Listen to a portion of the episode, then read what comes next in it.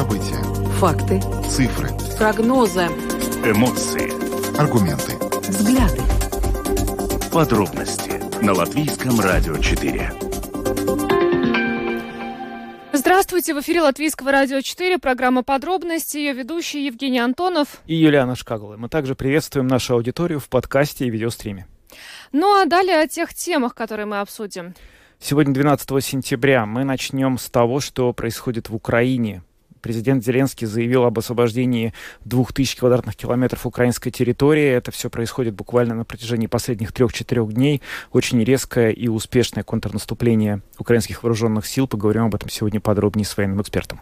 Ну а затем поговорим о вакцинации жителей против COVID-19. Дело в том, что с сегодняшнего дня жителям нашей страны доступны адаптированные вакцины против COVID-19. Они доступны и у семейных врачей, и в прививочных кабинетах кабинетах. Мы сегодня более подробно решили выяснить, кому необходимы эти вакцины и э, через какое, собственно, время после того, как вы получили предыдущую дозу или переболели, их можно получить. Предприятие Ригас микроавтобусу сатиксме признано неплатежеспособным. Это решение принял Рижский городской суд. Пассажирские перевозки на обслуживаемых предприятием маршрутах больше не осуществляются. Останемся ли мы, жители Риги, без маршруток? Поговорим об этом сегодня подробнее. Ну и мы продолжаем э, в рамках программы подробности цикл Блиц-интервью с кандидатами на пост премьер-министра. Напомню, что у нас э, 19 партий вообще стартуют на выборах в Сейм, и э, каждый из них мы предложили принять участие э, в нашем проекте. Это интервью, портретное интервью с кандидатами на пост премьеров. Сегодня представим вам следующего э, кандидата. Добавлю, что видеотрансляция программы подробности подробности доступны на домашней странице Латвийского радио 4 lr4.lv, на платформе РусЛСМЛВ, а также в социальной сети Facebook, на странице Латвийского радио 4 и на странице платформы РусЛСМ. Слушайте записи выпусков программы «Подробности» на крупнейших подкаст-платформах. Наши новости и программы также доступны в специальном мобильном приложении «Латвия радио». Оно бесплатно, доступно в App Store, а также в Google Play. Ну а далее обо всем по порядку.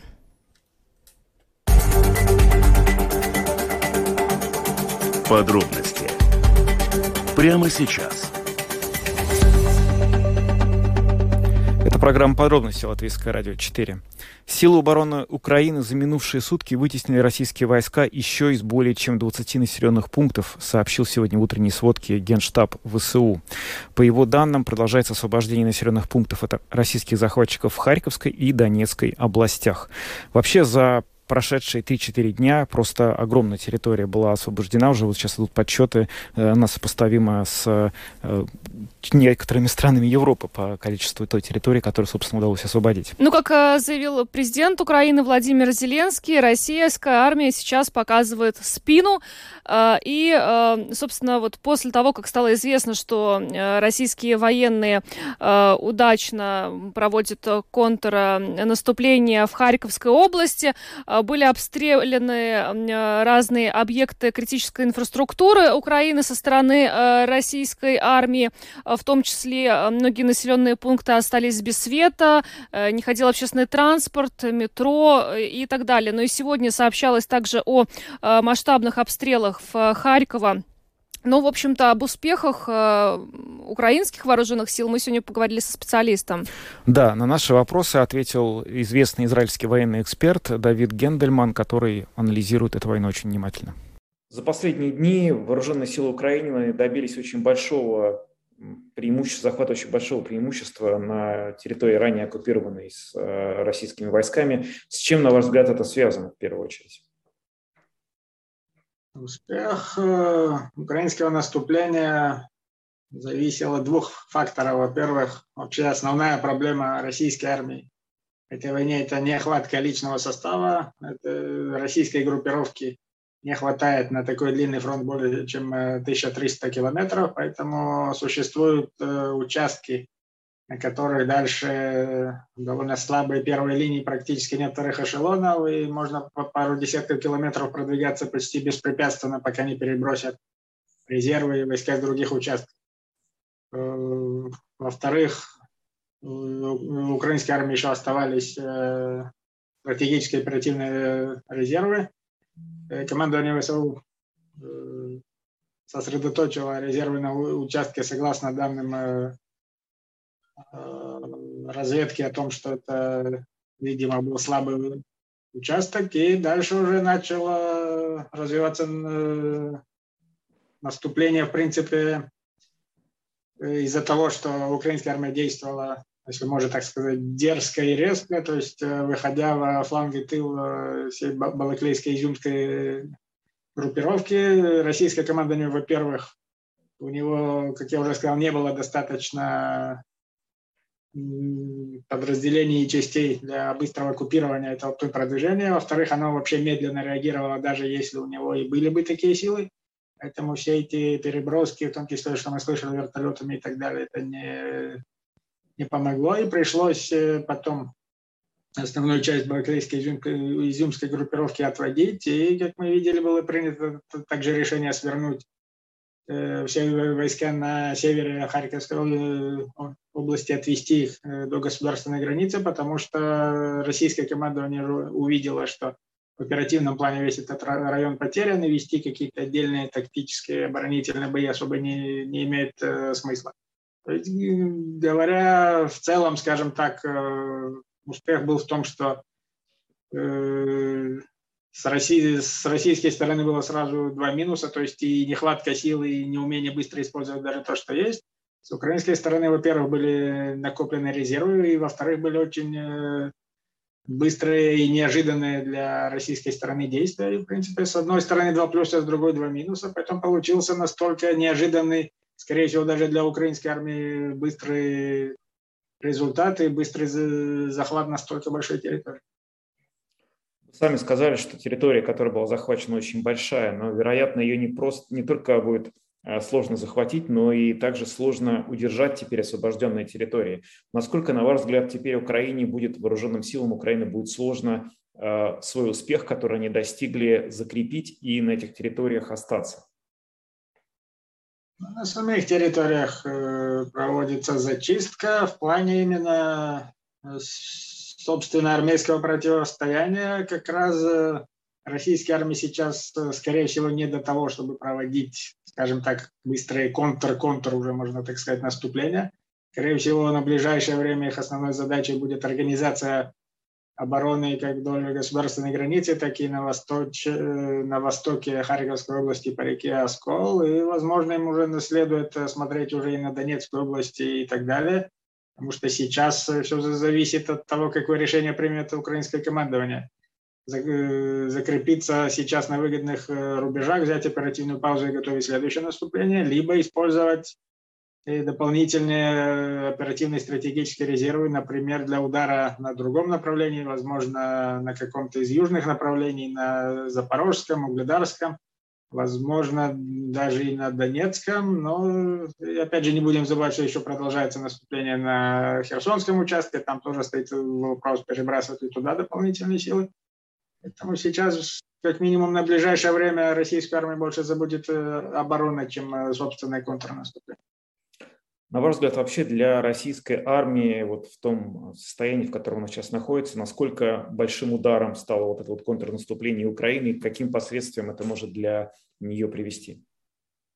В оперативном плане, разумеется, это было поражение. Пока, пока она еще не перешла в стратегическое, посмотрим, как это будет развиваться. Но понятно, что и чисто в военном плане оставление такой большой территории, такой моральный удар от, от э, такого резкого отступления. Когда еще несколько дней э, назад во многих городах на захваченной территории Харьковской области э, были выступления, что Россия здесь навсегда. Сейчас резко пришлось уйти. Мы видели в том числе и колонны уходящих гражданских машин, мест, местного населения, которое, видимо, поддерживало Россию. Понятно, что большой удар в моральном плане, и в военном плане. Дальше посмотрим, э, как они будут организовывать дальше оборону и как они вообще думают э, продолжать э, кампанию. Как мы видели вчера, были проведены удары по электростанциям.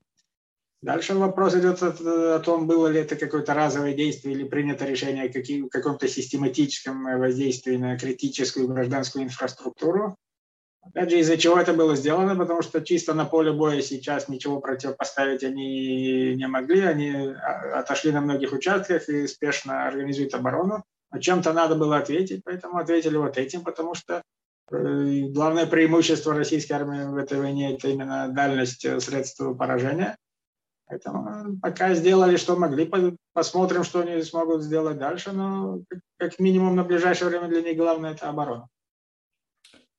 На ваш взгляд, как дальше сейчас будет складываться ход войны? Что будет? Вы наметили несколько вариантов действий, которые может предпринять Украина, но на ваш взгляд, какой наиболее вероятен? К чему вы склоняетесь?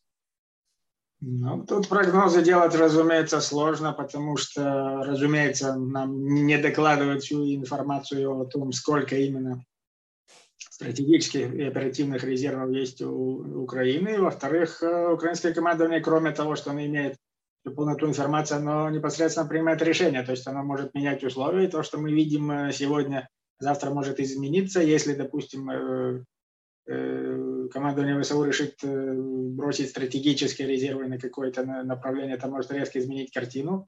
Но, разумеется, это может знать только украинская команда, и со стороны мы сможем это знать только за одним числом. Сейчас из-за того, что в последние дни произошли такие резкие изменения, вообще, я думаю, не стоит пока делать каких-то долгосрочных прогнозов, потому что мы, мы уже увидели, это и так было неблагодарное дело. Сейчас из-за того, что обстановка резко поменялась и еще еще пока не успокоилась и не факт, что успокоится в ближайшее время. Поэтому я, я бы сказал, что вообще не стоит делать каких-то долгосрочных прогнозов. Тут бы разобраться с обстановкой на ближайшие дни или как максимум на пару недель. Какая военная помощь, на ваш взгляд, сейчас наиболее необходима вооруженным силам Украины со стороны западных а, союзников, партнеров?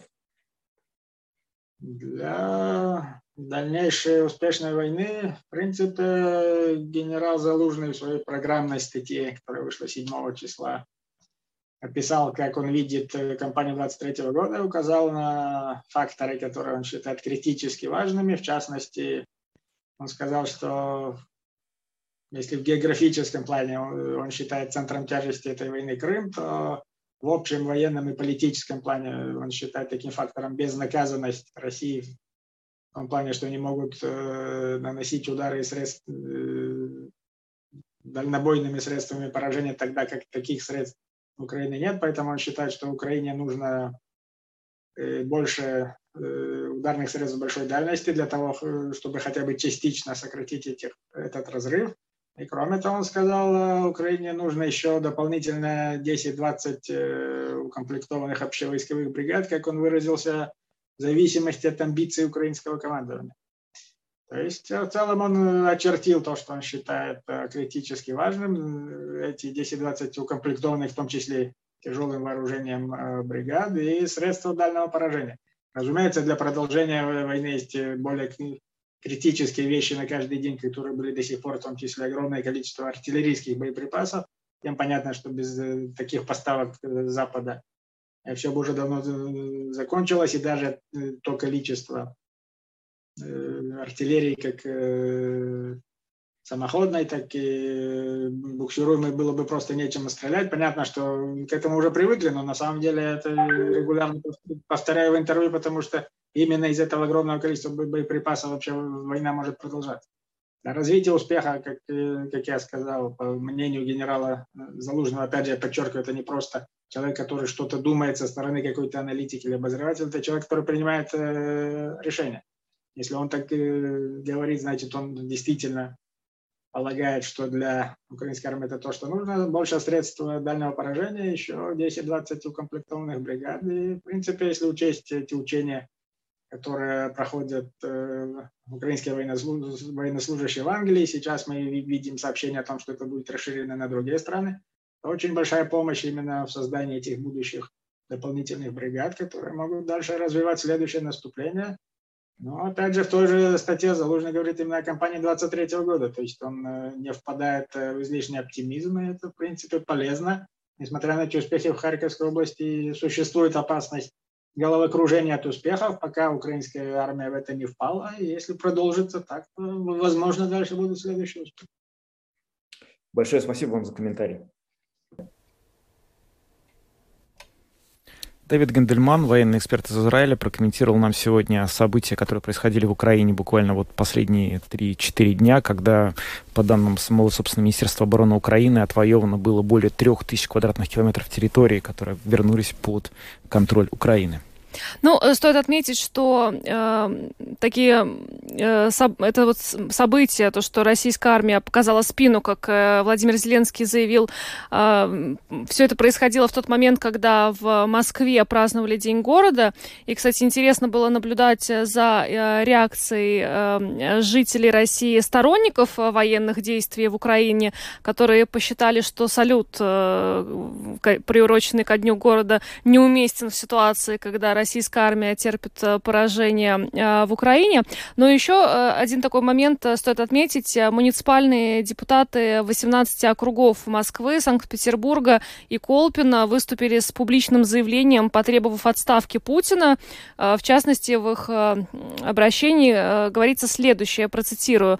«Мы, муниципальные депутаты России, считаем, что действия президента Путина наносят вред будущему России и ее гражданам. Требуем отставки Путина с поста президента Российской Федерации. 18 а, округов, как я уже сказала, присоединились уже а, к такому публичному заявлению. Да, ну, конечно, эти развития нельзя назвать уже началом а, каких-то больших перемен в России, в том смысле, что сами по себе они пока не обещают, что вот режим Путина прекратит свое существование после того, как было подано такое обращение. Но это, конечно, является очень важными сигналами, потому что представить себе подобные обращения депутатов еще три недели назад было очень сложно. И то, что реально вот на протяжении последних двух-трех дней э, с огромным количеством негативных комментариев в адрес власти выступали не только противники войны, но и сторонники, которые считают, что в принципе то, что произошло в Харьковской области, свидетельствует о военном провале, и нами словами это не называется. Это очень показательно. И на самом деле есть ощущение, что это будет иметь очень большие последствия для того, что происходит в России в ближайшие месяцы. Мы будем за этими событиями внимательно следить. Ну, э, после того, что э, происходило в последние дни э, в Украине, и глава МИД России Сергей Лавров э, заявил о том, что Россия готова к переговорам. Правда, Владимир Зеленский, в свою очередь, э, заявил, что Украина к таким переговорам не готова э, в нынешней ситуации. Да. А, мы продолжим, да, как э, уже Женя сказала, следить за этой темой. Пока двигаемся дальше, поговорим о вакцинации против COVID-19. Э, с сегодняшнего дня у семейных врачей в прививочных кабинетах доступны новые адаптированные вакцины против COVID-19. Это МРНК-вакцины двух видов Pfizer и Moderna, уже известные нам. И, собственно, подробнее об этих вакцинах и о вакцинации именно нам сегодня рассказал семейный врач, член Национального совета иммунизации Айнис Дзалпц. Что означает адаптированная вакцина против COVID-19? Чтобы все понимали, какие вакцины с сегодняшнего дня у семейных врачей доступны. Да, очень актуальный вопрос. Спасибо вам за вопрос, потому что последние дни, последних пару недель мы очень много говорим и сами интересуемся про эти адаптированные вакцины. Если так коротко сказать, то вакцины против COVID-19 в этом сезоне, которые мы будем использовать больше всего, это МРНК вакцины, их можно сказать два в одном. Два в одном – это значит, что вакцина содержит два антигена, против которых мы хотим, чтобы вырабатывался иммунитет.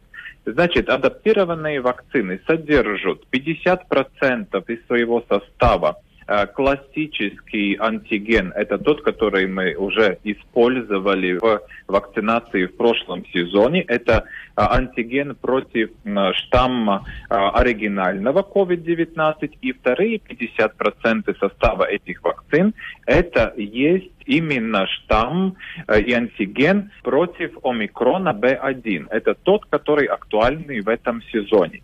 И мы предполагаем, что это эти вакцины, которые у нас на, на данный момент уже есть в практиках семейных врачей, они, они будут нам давать самую лучшую защиту против коронавируса, который на данный момент циркулирует в нашем государстве и в Европе. Правильно ли я понимаю, что если теоретически появится какой-то э, новый подвид омикрона, не B1, который вы упомянули, а какой-то другой, эта вакцина все равно будет защищать, поскольку э, в ней содержится также и компонент э, против оригинального штамма коронавируса? Да, именно так это и есть. И поэтому были этим летом и весной были очень много дискуссий разных организаций, э, стоит ли оставлять этот оригинальный штамм в составе вакцины. И решили, что э, стоит, потому что этот оригинальный штамм, он все-таки дает такую гарантию, которая большой вероятностью будет нас предохранять в тех случаях, когда будут и различные мутации. Но на данный момент мы тоже знаем, что вирус омикрон, который уже очень отличается от оригинального штамма, он также еще продолжает мутировать. И на данный момент это, этот э, состав вакцины, который есть против БАА1, он защищает также сам от других э, вариантов омикрона в том числе от БА4, БА5, БА275. И мы предполагаем, что если будут такие незначительные мутации омикрона, то тогда эта прививка будет нас тоже предохранять.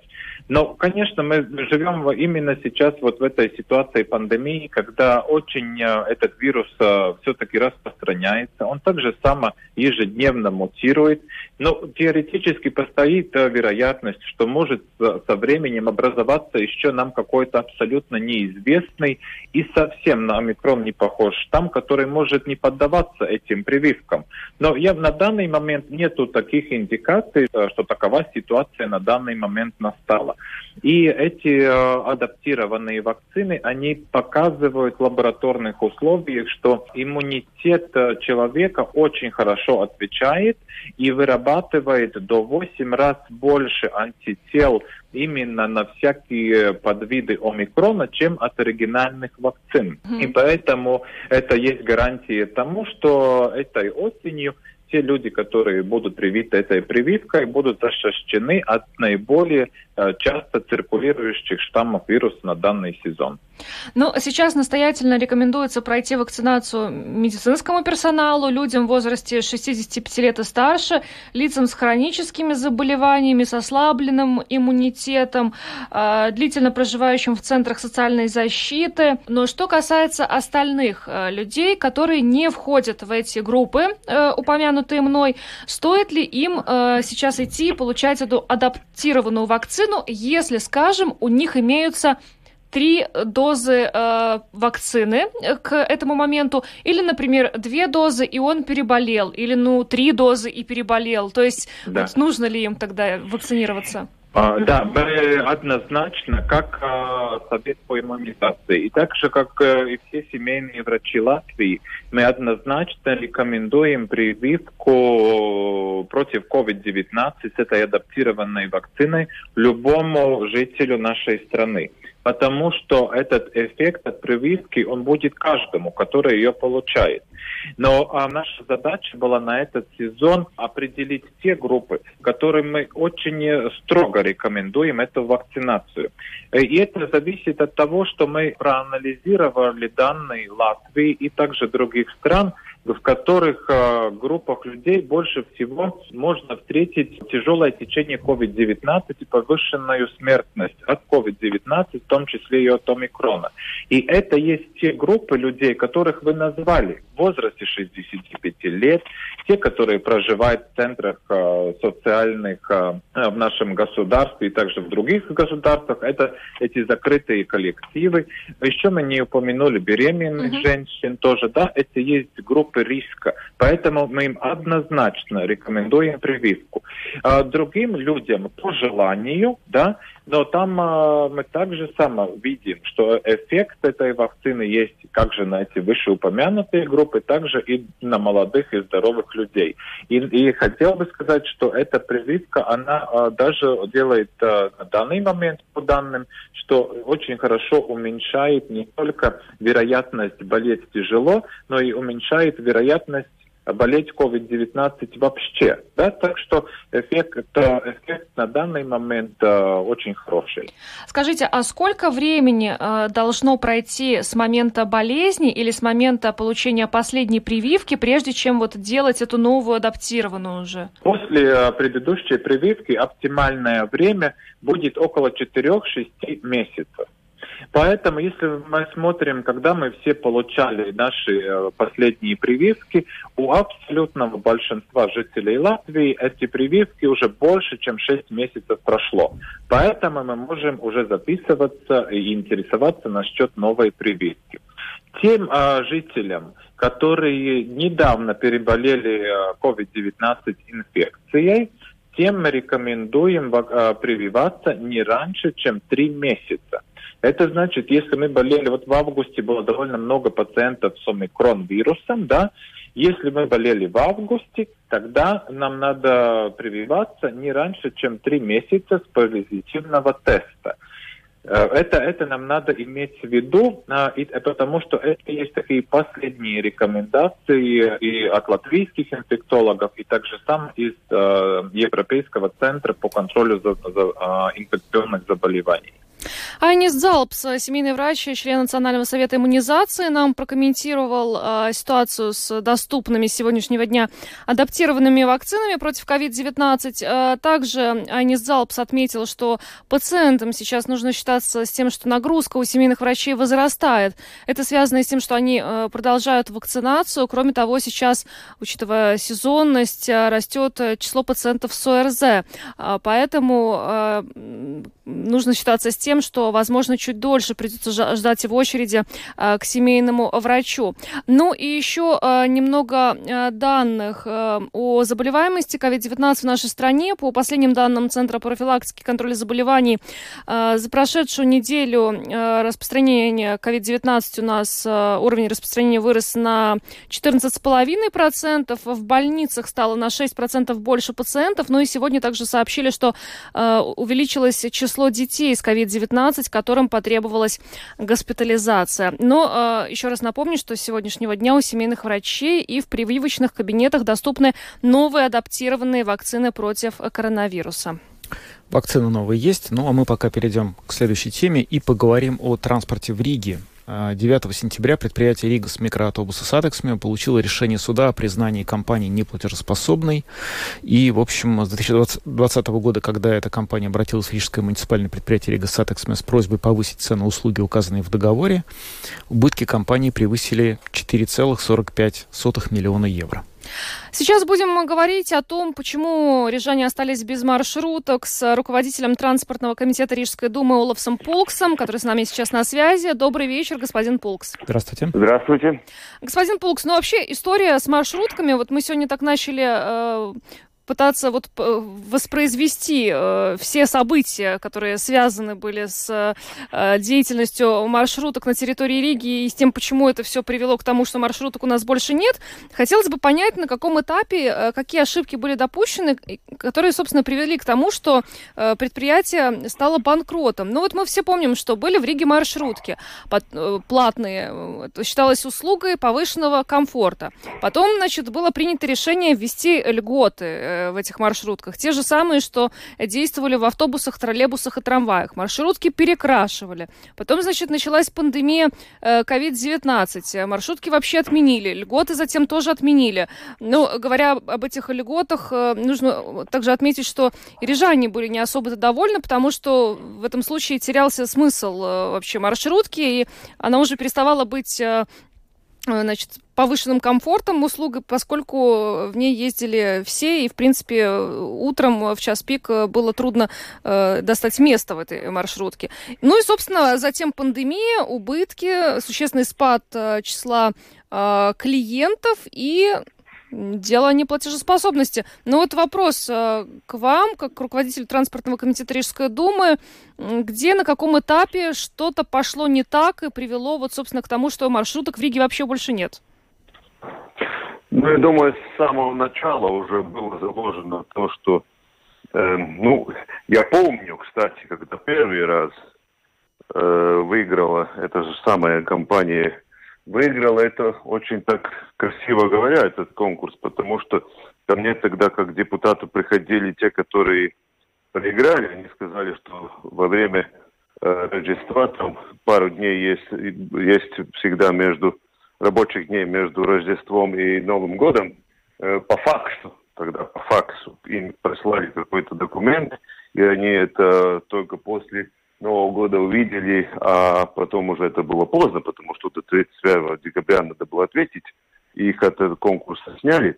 И тогда вот эта компания Ригас Микроавтобусатекс мы выиграла конкурс, и потом в 2018 году договор продлили с теми самыми компаниями, с самой компанией. Тут надо сказать, что в принципе каждый перевоз каждого э, пассажира, он датировался от, э, от налогоплательщиков. Где-то около 20 центов за каждого пассажира еще налогоплательщики заплачивали.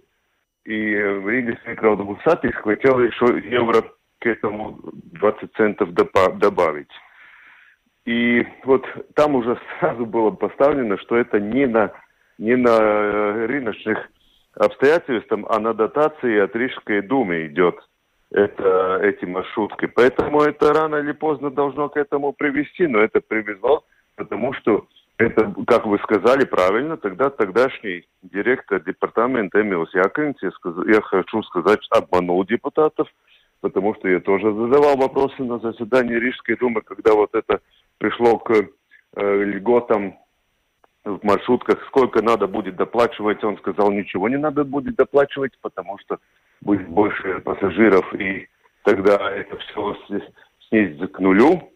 И, и э, надо было доплачивать около 10 миллионов, по-моему, э, маршруткам. Так что, так что это большие деньги. И, конечно, Ригас сатиксме, сегодняшнее руководство, когда приняло э, свои дол стало в должности работать, они поняли, что этот договор, он э, невыгоден, и, и, и, и, этот, ну, очень невыгодно вообще э, с ними сотрудничать. Поэтому вот это все э, прекратилось тем, что не, не, э, неплатежеспособность была признана судом, который сама компания хотела, чтобы признали.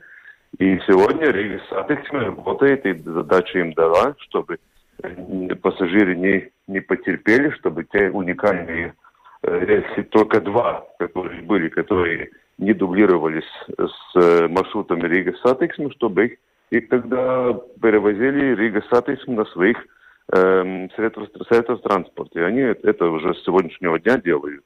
Ну вот, то есть позиция, получается, нынешнего руководства Думы состояла в том, что договор, который был заключен ранее, он не выгоден для города, его, соответственно, не нужно продлевать и выполнять, но, возможно, сами эти маршрутки городу как транспорт нужны, может быть, имело смысл заключить другой договор на каких-то других условиях или как-то внести коррективы. Я просто пытаюсь понять, как так вышло, что у нас э, невыгодный договор, заключенный при старой власти, и там, возможно, были очень большие ошибки допущены, это другой вопрос, э, привел в итоге тому, что вот сейчас при нынешней власти в городе мы вообще без маршруток фактически остались остались?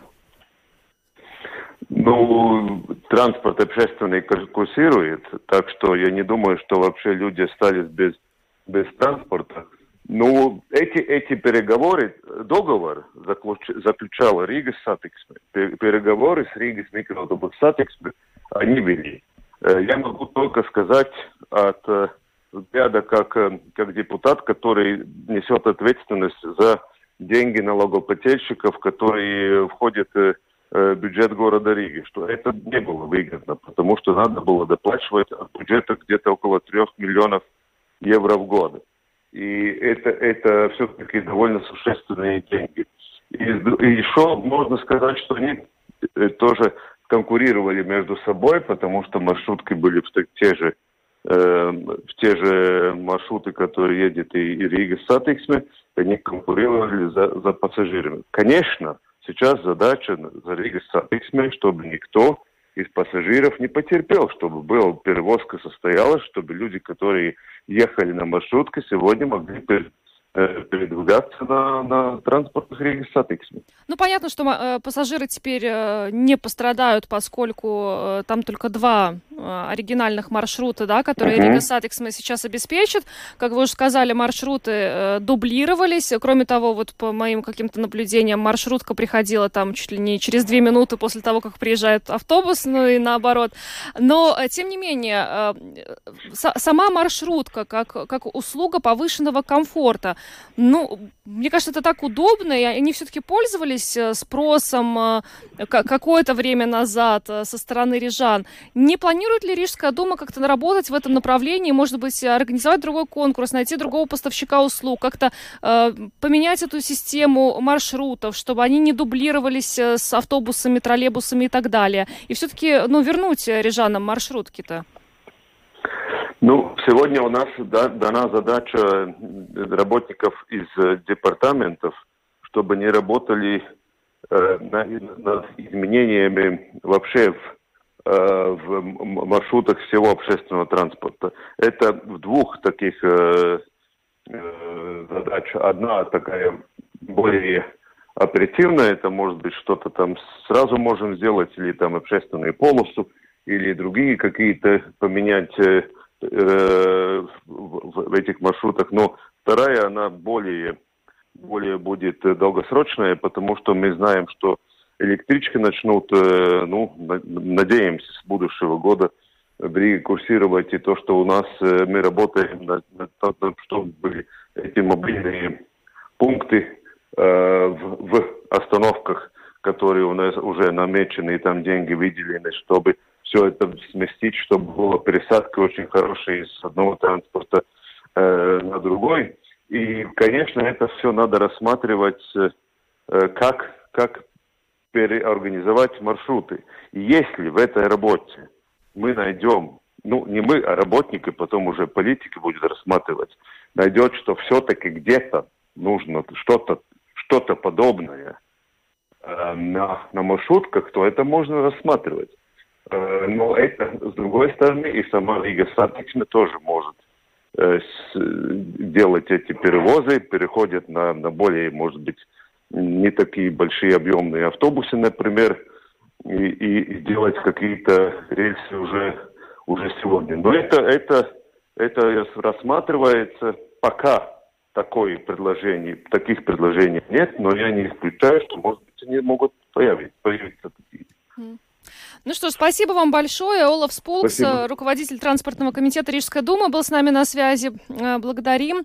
Ну, э, еще стоит отметить, что есть и э, позиция Rīgas mikroautobusu satiksme по сложившейся ситуации. Как мы уже отмечали, они э, подавали заявление возбуждении дела о правовой защите, э, но суть заключалась в том, еще до, до этого, они просили, в принципе, у Rīgas mikroautobusu satiksme рассмотреть э, повышение платы за проезд для того, чтобы, ну, хоть как-то компенсировать эти убытки. Но э, по словам представителей Rīgas mikroautobusu satiksme, это заявление, эта заявка была рассмотрена, рассматривалась очень долго, что, собственно, и привело к тому, что в, в итоге предприятие банкротилось банкрот. Ну, в общем-то, так э, обстоит ситуация на сегодняшний день с маршрутками. Олаф Спулкс говорит, что рассматривают сейчас какие-то долгосрочные планы уже развития сети общественного транспорта, э, как это все будет функционировать в Риге.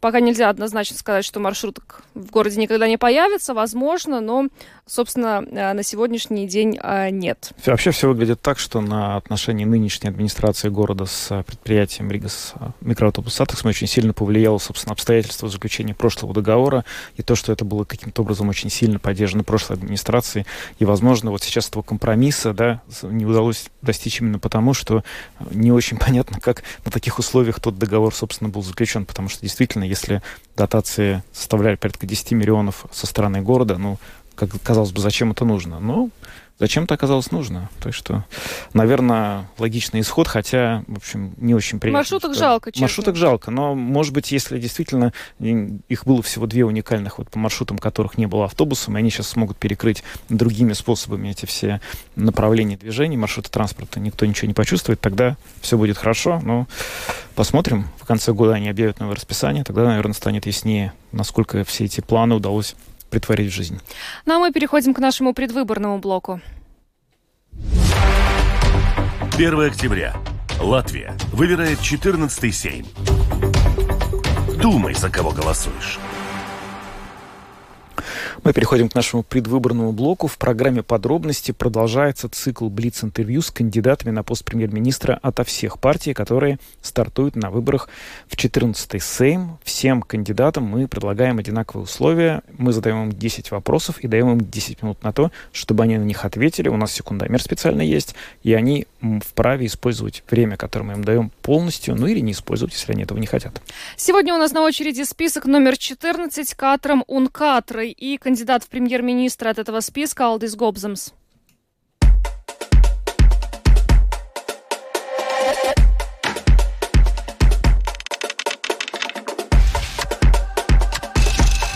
Самое главное, что избиратель должен узнать о вашей программе. Я думаю, что наша партия Катрам и Катрай э, единственная, которая может поменять курс Латвии. Если мы не выиграем, тогда опять будет э, правительство единства и национальная apvienība, и ничего не, не поменяется. Поэтому, в принципе, даже не важно, э, что мы говорим, там 5 тысяч за каждого ребенка или любой другой вопрос. Я по сути мышляю по-другому, как господин Каринч, как господин Райвс Дзинтерс. И, и русскоговорящим надо понять, если вы будете голосовать за партию, которая так называемая русская партия, согласие или там стабилитата, опять будет э, правительство vienotība и национāla apvienība у вас надо, а, вам надо поменять свое решение первый раз в жизни проголосовать про латыша. Это про господина Гобсенса. И тогда, может быть, что-то поменяется в Латвии. Три главные проблемы Латвии, которые вы будете решать в первую очередь на посту премьер-министра. Ну, основная э, проблема это образование, но, конечно, сейчас кризис, э, сейчас вопрос про цены электричества. Э, и мы не знаем, как будет зимой. Это, ну, в принципе, э, про все другое э, даже бессмысленно сейчас говорить. Вопрос, как прожить эту зиму. Да? И я считаю, что можно дать всем пенсионерам и всем, э, все, у всех, которых дети в семьях, Э, бесплатно электричество, электричество. Но технически это не бесплатно, это как э, за первые там 100-150 э, киловатт-стунд, как это будет по-русски, да, бесплатно. И, и тогда, ну, как-то помочь людям. Э, сейчас надо принять решения, которые связаны с кризисом. А если так э, смотреть, что надо делать вообще в государстве, тогда э, ну, образование – это основной вопрос. Все те государства, которые делает э, э, хорошее для детей, для молодежи, э, э, те государства процветают. Это всегда везде так было. На какую страну Латвия должна быть похожа и почему? Латвия не должна быть похожа на, ну, на другие страны. Латвия должна идти свой путь и, и, и я думаю, что этот путь надо срочно поменять. Сейчас мы идем э, ну, вниз. И я думаю, что последний момент что-то э, поменять. Если будет то же самое правительство, которое фактически за последние 30 лет ничего не поменяется, мы будем продолжать э, ну, продолжать этот путь, быть, и вся страна будет бедная. А, но если люди это еще не увидели, тогда я могу сказать, ну, Латвия, к сожалению, идет неправильный путь. Какие ваши преимущества перед другими кандидатами в премьер-министры? Все преимущества у меня есть. Я, во-первых, я всегда говорю правду. Я всегда говорю то, что думаю, даже если это не популярно. Да. И на всех аудиториях, на латышской аудитории, на русской аудитории, везде. А, я люблю свою страну, и это не только э, слова. Я люблю, э, потому что я не деляю э, людей там. У меня нет такая аудитория, там, только латыши или только русскоговорящие. Я считаю, что надо помогать э, всем людям, которые здесь живут. И я считаю, что все люди, которые живут в Латвии, любят нашу страну. Да? И, и у меня очень много сил физически и морально. И я думаю, что за последние четыре года когда я был в оппозиции, это можно было увидеть, что я очень сильный как человек. Какое ваше слабое место? Я эмоциональный. Ну, всегда надо учиться менять себя тоже. Кто для вас является ориентиром мирового политика? Знаете, я я так сильно себя люблю, что у меня нету таких э, людей, на которых я бы хотел, как бы, э, которые влияют на меня. Я думаю, что я сильнее, чем многие э, даже в мире популярные люди. Только у меня, может быть, не было такая возможность поменять э, страну. Надеюсь, что будет. Но это мы увидим после выборов. У нас с вами прошло 6 вопросов, осталось еще 4, и у вас 4 минуты 34 секунды. Если не пост премьера в новом правительстве, то в какой роли вы себя видите? Ну, я думаю, что этот вопрос не надо обсуждать. Но посмотрим, как будет тогда, и будем принимать решения. Назовите трех политиков не из вашей партии, которых вы позовете в свой кабинет министров. Э, им надо, во-первых, э, попасть в парламент. Сейчас этот ну, вопрос э, нельзя обсудить. Мы не знаем, какой будет парламент. Если бы вы были на месте Каринша последние три года, что в стране было бы иначе? Полностью все было иначе. Полностью все. Начиная э, от того, как э, э, в ситуации пандемии приняли решение и тратили деньги. И ну, все вопросы, полностью все было иначе. Если у вашего правительства появится лишний миллиард евро, как вы его потратите? А знаете как? Ну, сейчас э, вся э, наша политика существует на то, что можно э, занять деньги. Там миллиард, два, пять, сколько надо. И потом украсть это, эти деньги. Это вся политика. Ничего другого в Латвии вообще нет. Да? И если мы говорим, появится ли миллиард или не, не появится, ну, можно получить опять э, долг это не проблема, это технический вопрос.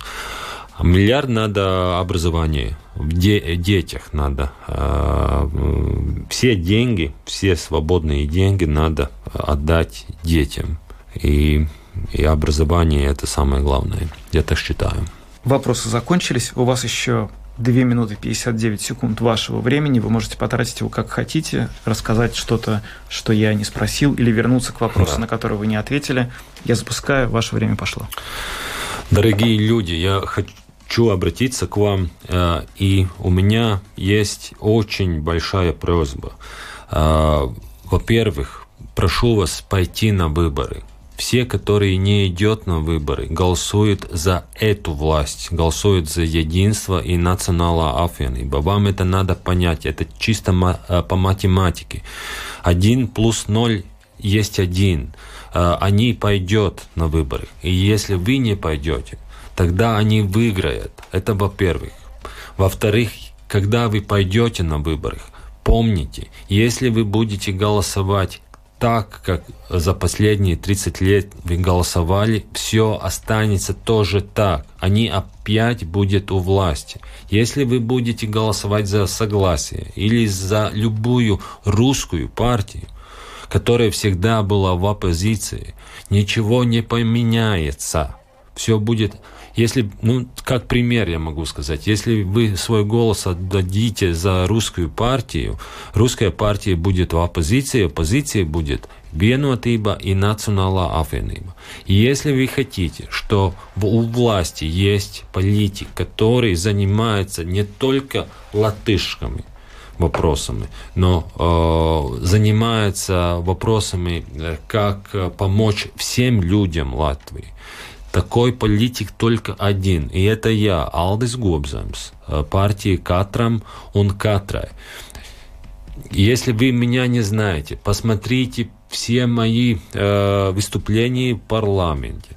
Э, ну, подумайте, что я делал за последние э, четыре э, года. Я всегда говорил в открытую со всеми. И я думаю, что я и держал свое слово, голосовал всегда э, только за людей. Это очень важно. Поэтому я могу только это еще раз и еще раз э, э, повторять. Э, мы можем поменять нашу страну и курс нашей страны, но нам самим надо поменяться, нам надо по-другому думать, как выиграть и как попасть в власть. Да? Без власти в страну не, нельзя поменять. А чтобы э, этот картель vienotība, национальная apvienība ушел, э, мне надо вашу помощь. И поэтому я уже сейчас говорю огромное спасибо всем, э, кто будет голосовать э, за меня. Э, в Риге я буду в первый номер, 14 список. Спасибо огромное, что услышали эти слова. Это был 14-й список Катра Мункатра и ее кандидата на пост премьера Алдис Гобзамс. Ну а мы на этом программу подробности завершаем. С вами были Евгений Антонов и Юлиана Шкагова. Звукооператор Карлис Рашманис, видеооператор Роман Жуков. Всем хорошего вечера и до завтра. До завтра.